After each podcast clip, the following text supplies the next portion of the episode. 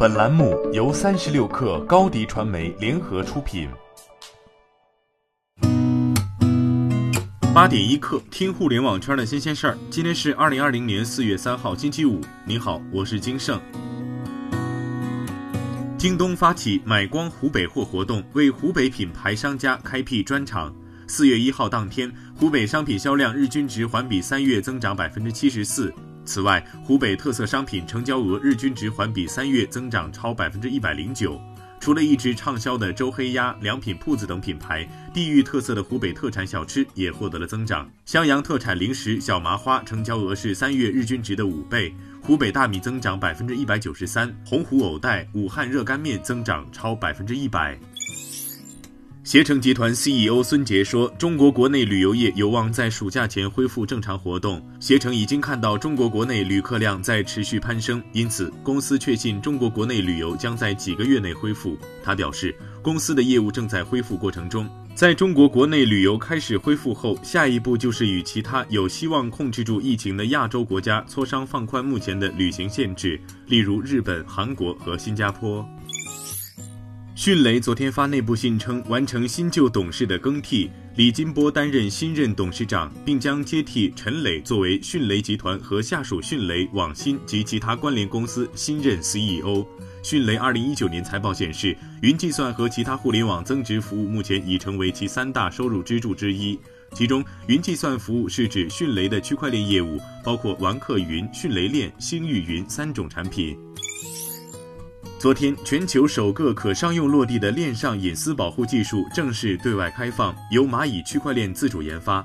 这一方案是基于硬件 TEE 的链上隐私保护计算模型，确保业务数据高速增长的情况下，将隐私保护计算代价压缩到最低，用户隐私数据可以在蚂蚁区块链上零成本得到保护，无性能损失。日前，中国电子视像行业协会正式发布《智能电视开机广告服务规范》，将于二零二零年九月十三号起正式实施。规范确定了厂商在进行线上及线下销售时，必须告知消费者该智能电视存在开机广告服务的内容，禁止任何形式的隐瞒或故意回避问题。当智能电视未联网时，不应再提供开机广告。开机广告的总时长不应超过三十秒。广告播放过程中有关闭能力时，应显示关闭提示信息。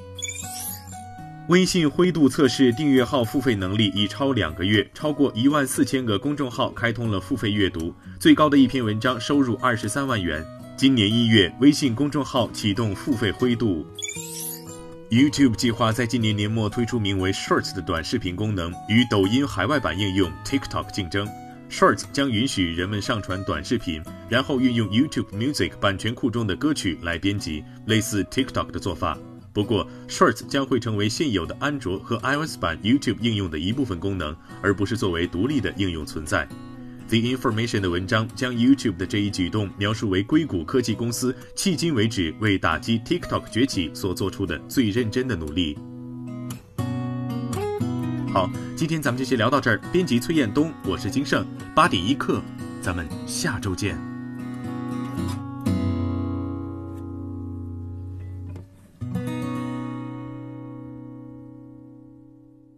欢迎加入三十六氪官方社群，添加微信 baby 三十六氪 b a b y 三六 k r，获取独家商业资讯，听大咖讲风口，聊创业，和上万课友一起交流学习。